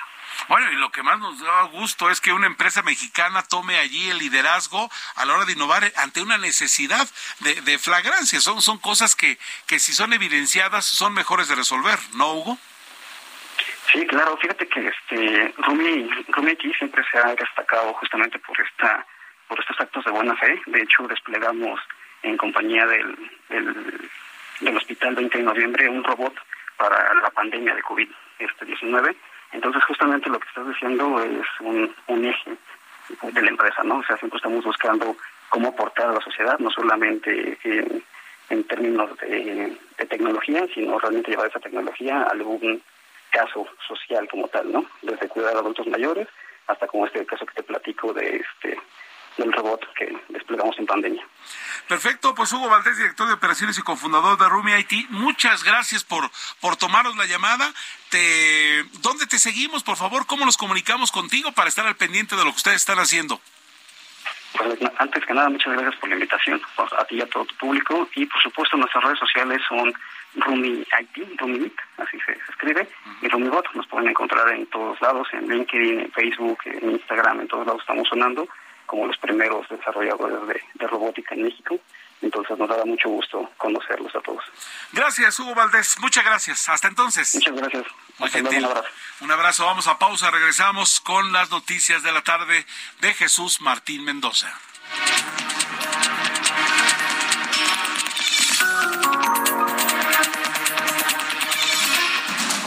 Escucha las noticias de la tarde con Jesús Martín Mendoza. Regresamos. Continúa Heraldo Noticias de la tarde con Jesús Martín Mendoza.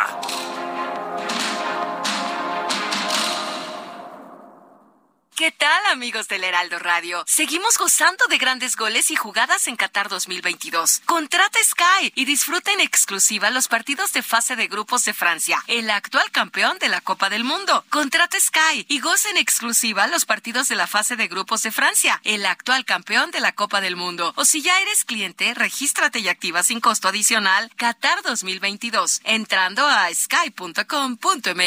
Qatar completo en exclusiva por Sky y Sky Prepago. La nueva promo del buen mes de Total Play está impresionante. Porque es una promo que sí es promo. Llévate 150 canales, 100 en HD para que veas tus programas favoritos, además de 50 megas extra para navegar, un servicio de TV adicional por cuatro meses y por tiempo limitado, el nuevo Total Play TV y un Wi-Fi Pro sin costo de por vida. Cámbiate ya y vive la experiencia Total Play. El amor inspira nuestras acciones por México. Reforestando la tierra, reciclando, cuidando el agua, impulsando a las mujeres y generando bienestar en las comunidades. Juntos somos Coca-Cola y contigo el amor multiplica.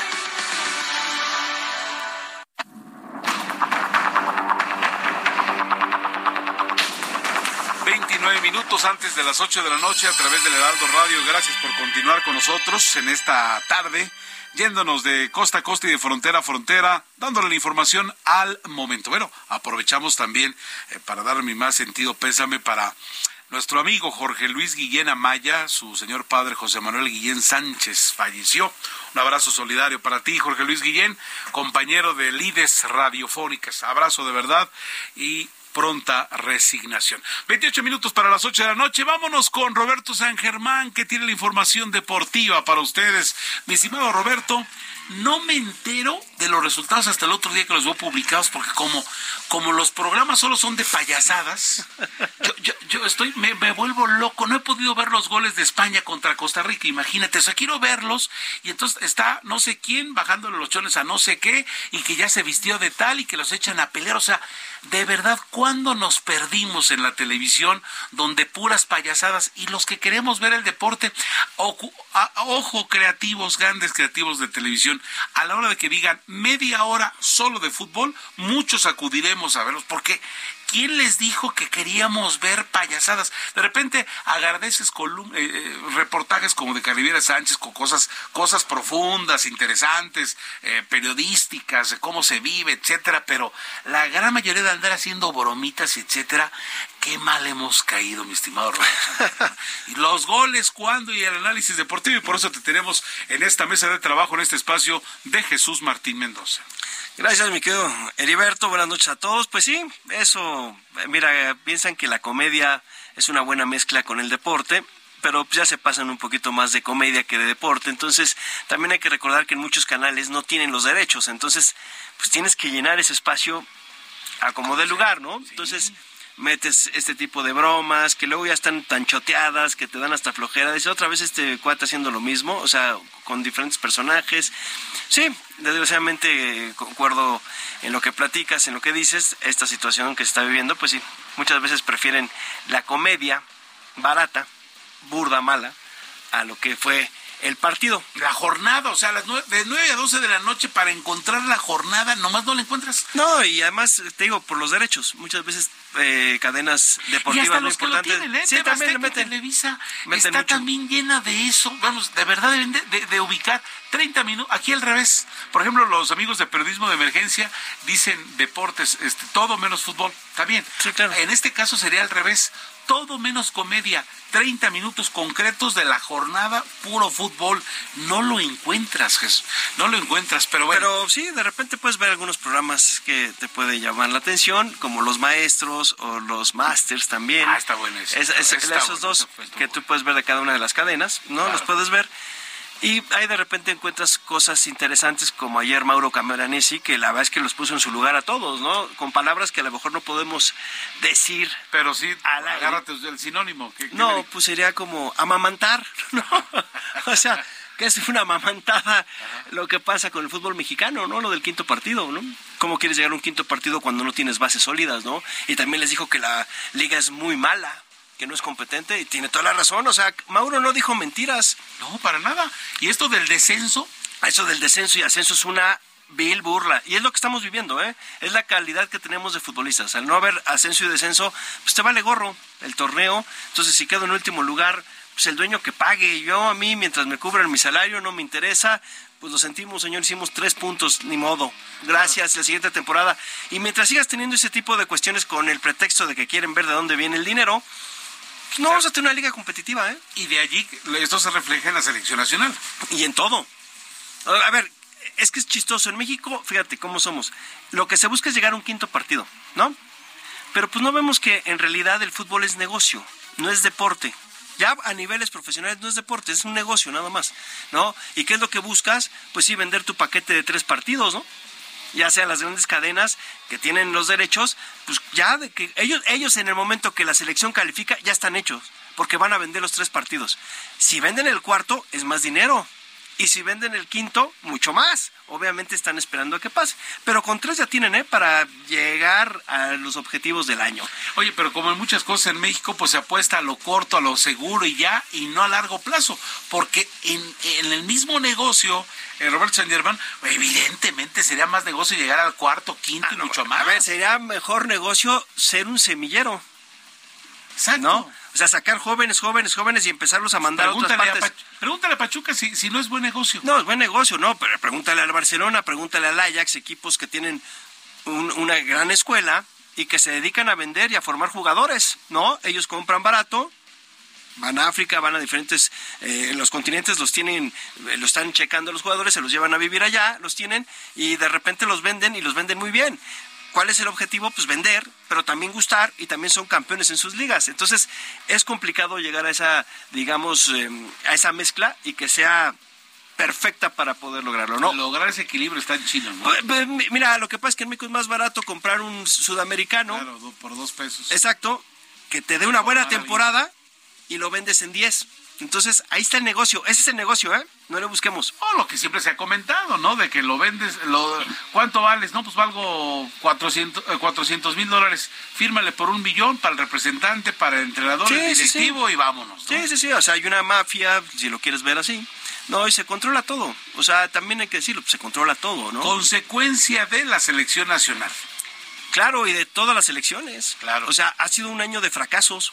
Por todas partes. No, pero fracaso, ¿eh? O sea, el título de mañana, eh, después de la una de la a las tres de la tarde, si México queda fuera del Mundial, es ponerle fracaso, to, to, to, pero todo, ¿eh? Todo, todo, y decir, y poner todos, mujeres, todos, todos, y poner los nombres de los que son. Claro. Los responsables de estos fracasos, porque claro que tienen nombre. Claro. Claro que sabemos quiénes son, nada más al parecer, según esto, salen rumores de que se va a quedar cuatro años más John de Luisa como presidente de la Federación Mexicana de Fútbol que nos agarren confesados, amigo. Oye, no de repente sería bueno, no es porque dices algo malo, pero ¿sabes qué? Ya que estamos en el hoyo, pues de una vez bien clavados para, para como diría Silvia Herzog en su tiempo, ¿no? Tocamos fondo y de aquí para arriba se va a notar. Pero amigo, en el fondo hay más fondo, ¿eh? No me digas. Y podemos seguir cayendo, ¿eh? O sea, no, no pasa nada. y no va a pasar nada. Y no va a pasar nada. O sea, de verdad, si mañana perdiéramos con Arebe, que es una posibilidad, ¿no? ¿no? es cualquier flan, no es el equipo de hace 30 años y que cualquiera le ganaba, etcétera. O sea, si caemos de verdad, no, no, no, no, la gente deberíamos de juntarnos y no ir a los estadios y no comprar playeras, etcétera. ¿Tú, tú consideras que no va a pasar nada? Mi querido Heriberto, cada cuatro años es esta charla cada cuatro años hablamos de esto, cada cuatro años hablamos de esto y ahí seguimos como borreguitos viendo a la selección. Y luego nos esperamos que esos pobres muchachos, pues es lo que tenemos. A ver, espérame, pobres no, ganan muy bien. Bueno, no, o sea, a eso discúlpame, se dedican a eso, ¿eh? Claro, claro, no, y los tratan pero como no, reyes. bueno, bueno, viajan en primera, y oye, viajan en primera, traen grandes coches, grandes salarios, o sea, perdón, no la pasan mal, ¿eh? Sí, no, no, definitivamente. Pero digo, en relación a, a, decir, no había para dónde cambiar las cosas y, aspirar a más contra Argentina. O sea, un empate estábamos ya del otro lado. Ah, a ver, es que también tenemos que ser honestos los mexicanos. No tenemos el nivel de Argentina, no tenemos el nivel de Francia, no tenemos el nivel de Brasil, no tenemos el nivel de España. O sea, no tenemos ese nivel. Oye, aunque en algunas otras ocasiones hemos tenido selecciones que sí les pueden pelear y en una de esas, ¿no? Pero eh, hay un meme, ¿no? Cuauhtémoc hablándole al gatillero Palencia y a Luis Hernández. Oigan, uh, así un, un comercial, ¿no? Vamos a sacar este, a este güey de la arranca, ¿no? Pero no, mi querido amigo, y va a seguir esto, ¿eh? O sea, la verdad es que hasta que el aficionado entienda que esto es negocio, ¿eh? No sé. Oye, ¿cuál fue los, los, los, resultados de la jornada de hoy? Hoy, hoy, hoy ganó Países Bajos a Qatar y lo eliminó completito. Un gol. Un, gol, metió Qatar. Y tres derrotas. Y tres derrotas y le metieron siete goles. Muy caro para darte a conocer al mundo, ¿no? Pues o sea, se gastaron una millonada en esta justa y la verdad es que le salió todo mal. Desgraciadamente en ese grupo que era el A pasó Países Bajos y pasó Senegal, que le ganó a Ecuador. Ecuador había jugado bien bonito el Mundial. De verdad fue el mejor equipo. Yo creo. Partido, del eh, no, del primer partido. Y a Países Bajos lo metió. Y nada más porque no metieron los goles. Hay una jugada que yo no entendí. El primer gol de Ecuador se los anulan que porque viene de fuera de lugar, pero yo nunca entendí cómo fue. Ecuador tuvo que haber ganado el partido contra Países Bajos. ¿eh? Ecuador era para que siguiera en esta competencia, pero sí está pactada y Ecuador se queda fuera porque le gana a Senegal 2 a 1 y ya tenemos a esos dos del grupo A. Del grupo B, Inglaterra le pasó por encima al equipo de Gales 3 a 0, como era de esperarse, ¿no? Pasa en primer lugar del grupo B y abajo Estados Unidos que le gana a Irán 1 a 0 en un partido que estuvo bueno, peleado, la verdad. Y ahí salió lastimado Pulisic después del gol. Le dieron un patadón. Sí, y además chocó con el portero. Entonces salió lastimado, pero gana ¿no? El, el, partido y entonces pasan del grupo B tanto Inglaterra como el equipo de los Estados Unidos. Y ya hay una llave, ya está. Estados Unidos se va a enfrentar a Países Bajos. Inglaterra, sí, se enfrenta a Senegal nada más. Entonces ya, ya, se empieza a animar la cosa y ya viene otra. Y para mañana, Roberto San Germán, ¿cuál es el pronóstico? Finalmente tendremos este delantero, habrá cambios y es que se habla mucho de la selección, que hay incluso problemas ya internos entre ellos, ¿no? Mira, yo, yo te puedo decir que de repente en la eliminatoria se veía, creo yo, que hay algo en el grupo que ya no estaban muy de acuerdo en la idea del entrenador. Tú los ves, veías los juegos y dices, aquí hay algo medio raro. Ves al jugador ¿no? Pues eh, mira, pasamos, y digo pasamos por México. México pasa porque estás en una confederación la más débil, yo creo que del mundo y lo está dejando se o se estaba mostrando en este en estos juegos, ¿eh? Canadá, que era el que mejor estaba jugando de los cuatro, ya está eliminado. Seguramente mañana México está eliminado y al día siguiente Costa Rica también estará eliminado. O sea, de sus cuatro representantes, uno, apenas se salva y, y, y, y te firmo espérame, y no que Holanda nos va a sacar, ¿eh? ¿Quién sabe? Eh? Te voy a decir algo, ¿eh? Estados Unidos no jugó mal. en la primera ronda no jugó mal aguas, porque de repente en México seguimos entre algodones pensando que somos el gigante de la CONCACAF. Ya no, lo somos y Estados Unidos cada vez está creciendo más. a nivel de liga, la MLS está fortísima. No, a ver, la MLS qué hizo? Antes que hacía la MLS, la MLS trataba elefantes blancos para que fueran a tener su carrera y ahora ¿qué es lo que hace? Contrata jóvenes, está contratando jóvenes promesas del fútbol latino, sí, también del fútbol europeo se los están llevando, asiáticos también ya tienen, entonces están invirtiendo en una liga para que en pocos años pueda ser también un semillero. Y ahí van, ¿eh? Ahí van poco a poco. Ahorita todavía muchos van a decir, están años luz. Ellos ya clasificaron. México se puede quedar mañana a hacer el ridículo como en el 78, ¿eh? No ha metido gol México. Fíjate nada más. Oye, en el 94 los gringos decían, no, nosotros vamos a ser campeones del mundo. 2000. Sí. Exacto, y ahí van, no, ahí van. No, a ver, ojo, ellos dos mundiales no pasaron. Hay que recordar. Pero... Pero las bases que están poniendo son muy fuertes. Son sólidas. Y Hoy jugaron bien. Claro. Y México también es sede, igual que Canadá. Pero que se vaya, yo creo que los Países Bajos le van a dar. Pero bueno, ya lo veremos. Eso, vamos a ver. Pero mañana entonces, mañana, para rematar, mi estimado. México, Arabia, mira, el problema que tiene México es que ya no depende de él. Depende del resultado de Argentina-Polonia. Un empate pasa a Argentina y Polonia. Y adiós. Y adiós. O sea, y además que México prácticamente debe de golear cuando no ha metido ni un gol, ¿no? Pues mira, lo que le convendría a México es que, ganara Polonia, Argentina y que México le ganara por 1-0 a Arabia Saudita y pasaras, ¿no? ese es lo, el mejor escenario. Lewandowski, ¿no? pues, eh, o sea, sí, sí, sí, sí, pero también veo complicado que Polonia le gane a Argentina, ¿eh? Con lo que vemos en el primer partido, a lo que vemos a, los argentinos, y además traen el ánimo a todo lo que da después de esta victoria que necesitaban. Creo que Argentina podría ganarle a Polonia. Y mira, ahí México necesitaría, pues sí, meter los tres goles para quedar con diferencia positiva, ¿no? Vamos a ver qué pasa. Roberto San Germán, como siempre, muchas gracias. Gracias a ti. Placer, de verdad, Roberto San Germán y los deportes. 15 minutos para las 8 de la noche. Vámonos ahora con Adriana Luna, nuestra corresponsal en eh, el estado de Jalisco. Vamos a la Perla Tapatía. Hay información muy, pero muy interesante. Adelante, por favor, Adriana Luna. Y es que resulta que hay actividades, previos y presentaciones en la Feria Internacional del Libro, que es todo un agasajo en la Perla de Occidente. Adriana, buenas tardes. Gracias, Heriberto. Buenas tardes, noches a todo el auditorio. Hoy platicamos con la considerada rockstar de la poesía, la española Elvira Sastre. Ella nos comenta de dónde viene su poesía. Vamos a escucharla. Eso dicen, sí. Yo ojalá llegue el día en el que, en el que no, haga, no haga falta hacer esa comparación con la música, ¿no? Porque la poesía sea algo normal que llene estadios, que llene teatros y que la gente lo disfrute y que nos den la oportunidad también, pues que los medios, ¿no? Como en esta ocasión, pues hagan eco y, nos, nos empujen un poco a todo eso y nos den las oportunidades de mostrar lo que ya nosotros sabemos que funciona. Elvira Sastre va a estar también con Adonis, así que va a ser muy interesante esa conversación aquí en el marco de la FIL algo importante también es que la Cámara de la Industria Editorial Mexicana dio a conocer cómo le fue con la pandemia y qué crees, todos pensábamos que los mexicanos estábamos leyendo libros ya físicos o digitales, pero ¿qué creen?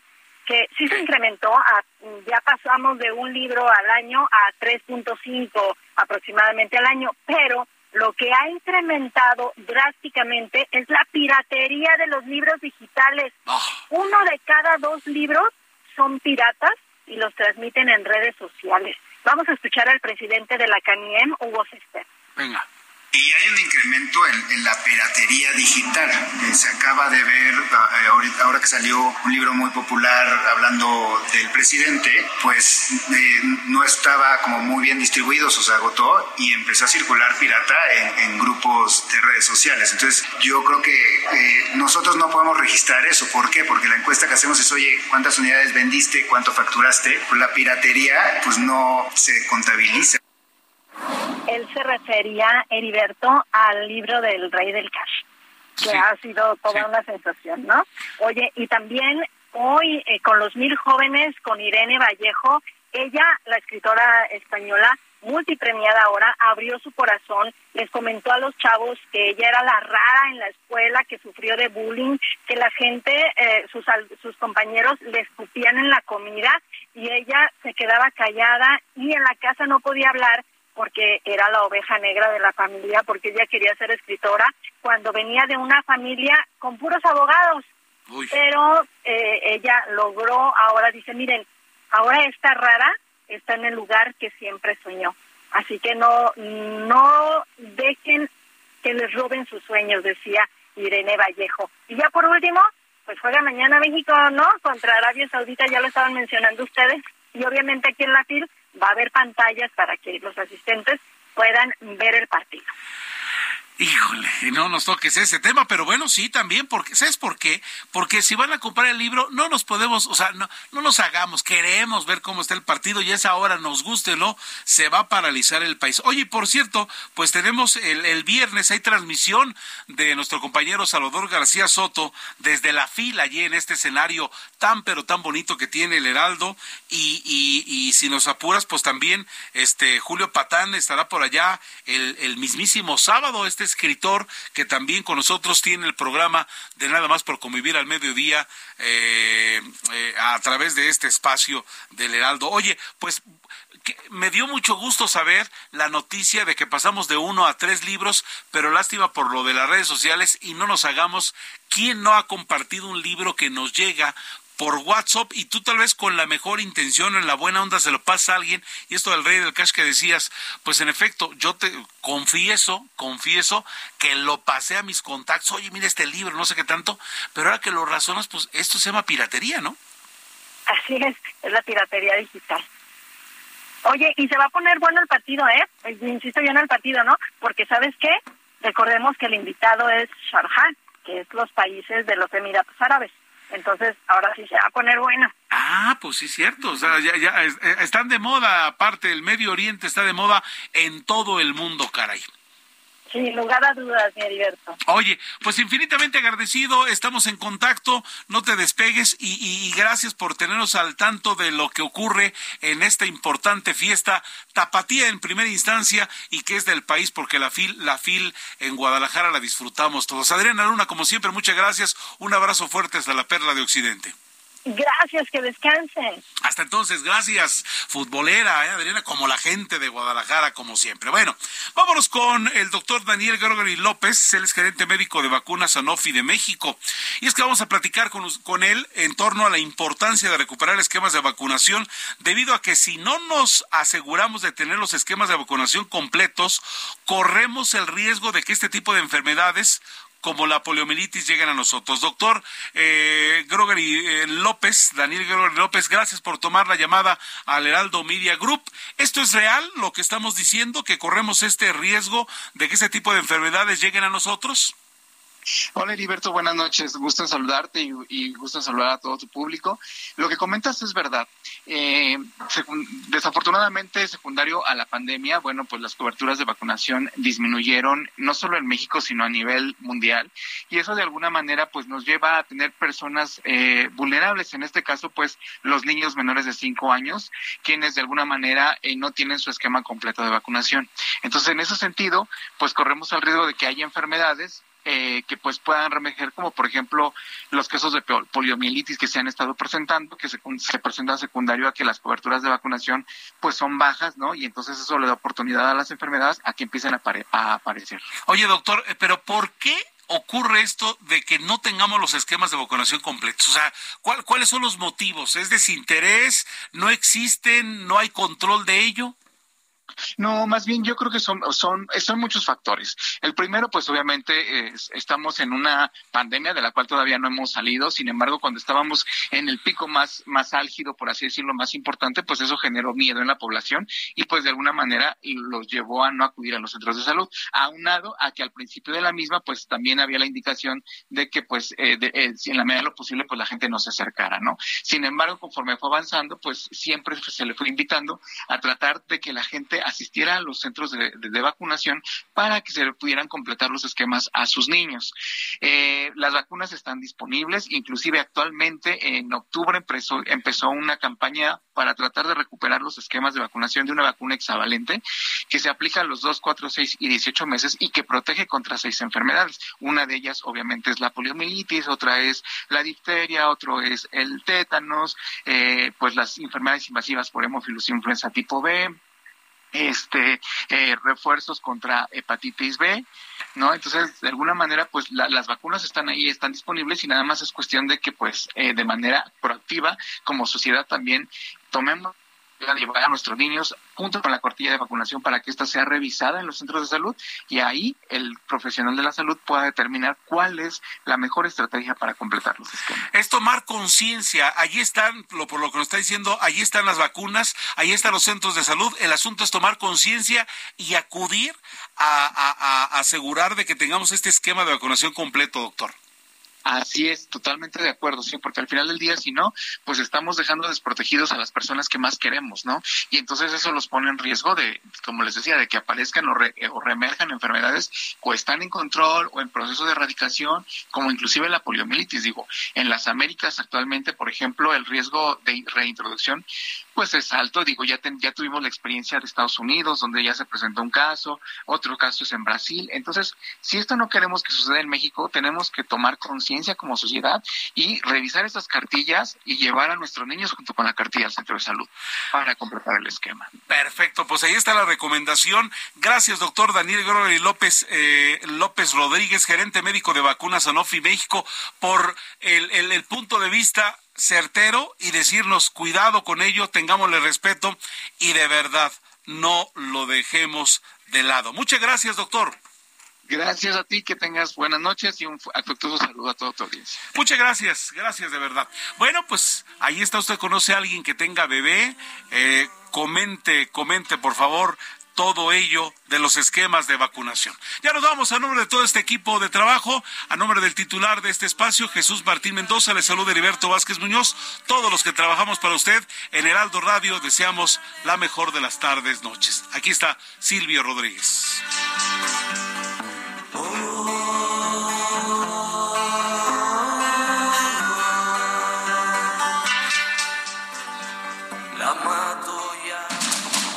Esto fue Heraldo Noticias de la tarde con Jesús Martín Mendoza.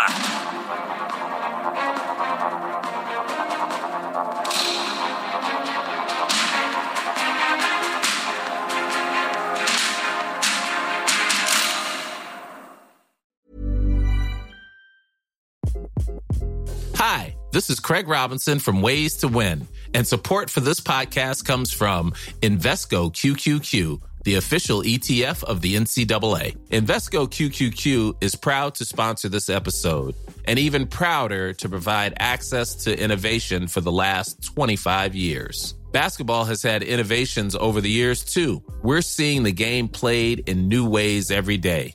Learn more at Invesco.com slash QQQ. Let's rethink possibility. Invesco Distributors, Inc.